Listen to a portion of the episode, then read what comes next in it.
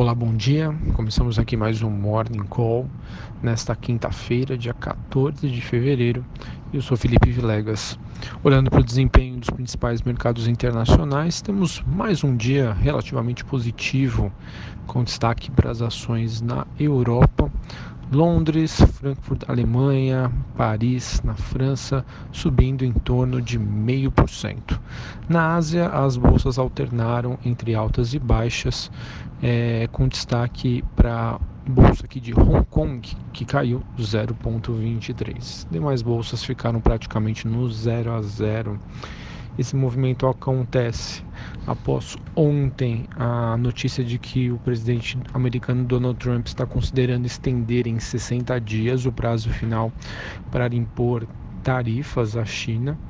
Além disso, o Congresso dos Estados Unidos revela que o acordo para evitar o shutdown está em pauta, mas é a questão é se Trump vai assinar ou não.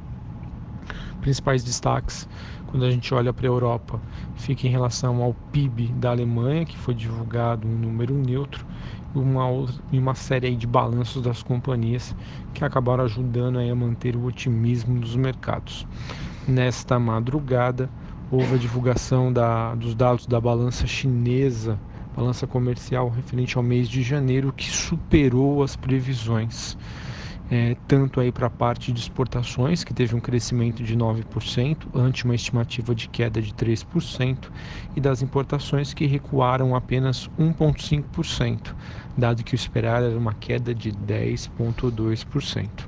Ou seja, com esse número de exportações acima do previsto, mostraram aí que empresas chinesas anteciparam os embarques antes do feriado prolongado do Ano Novo Lunar.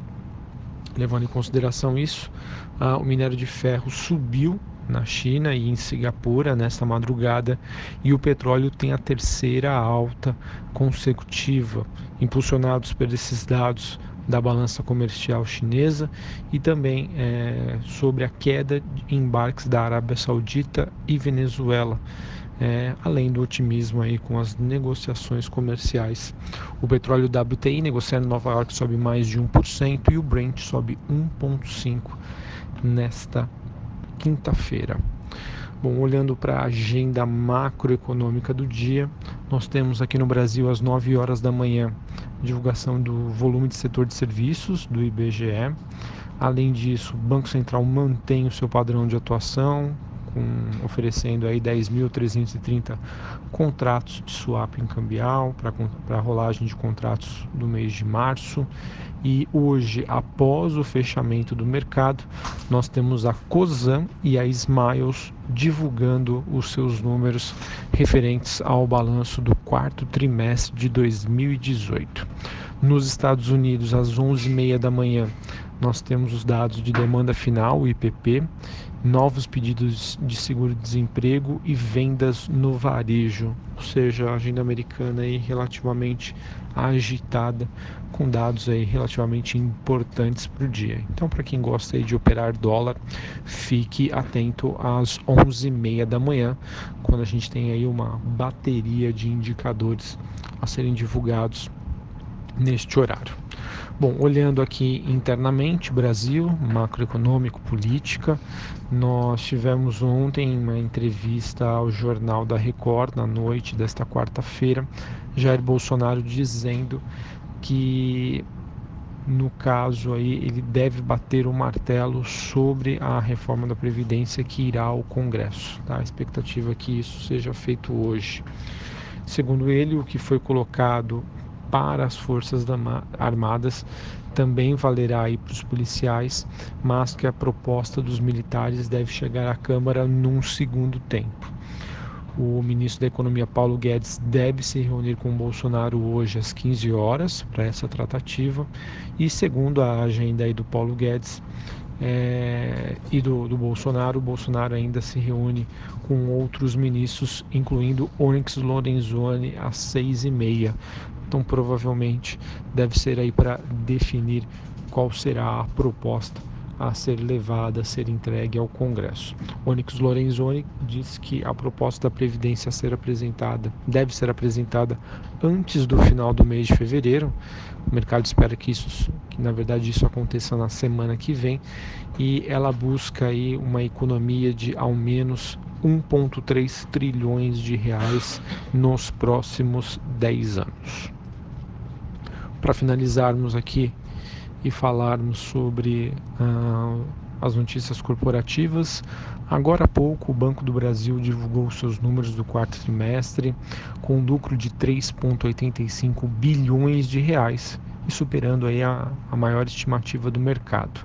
O Conselho também aprovou um JCP de é, 1,63 bilhões para o quarto TRI e terá como base aí a posição acionária de 21 de fevereiro e as ações passam a negociar ex juros sobre capital próprio a partir do dia 22 de fevereiro, ou seja, sexta-feira que vem.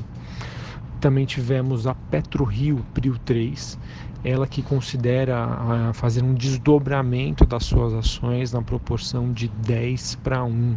Tá?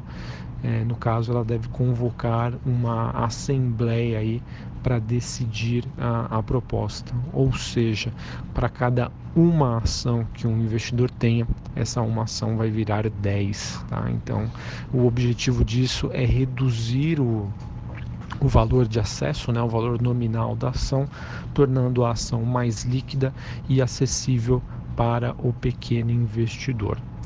TOTUS também divulgou seus números e teve uma queda de 36% no lucro em 2018. Ela que registrou um lucro líquido de quase 60 milhões de reais no ano passado.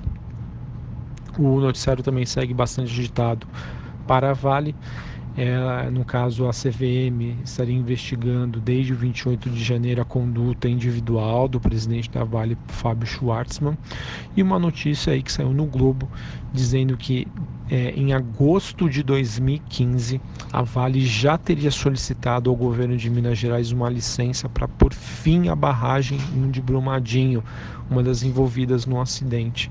E, ou seja, o governo acabou levando mais de três anos para que a Vale, para autorizar a Vale a desativar essa barragem, que acabou não acontecendo. Bom, essas são então as principais aí notícias do dia. O mercado deve ficar de olho na agenda do, do presidente Bolsonaro para ter pistas aí sobre a reforma da Previdência. Ela que ontem acabou desanimando um pouco dos, dos investidores, levando em consideração é, uma que a expectativa agora, né, que era de uma reforma mais dura, com o vazamento de alguns detalhes ontem, fez com que o mercado reavaliasse né, a proposta que deve ser enviada. Isso acabou tirando um pouco do ímpeto do investidor. Um abraço a todos, uma excelente quinta-feira e até a próxima.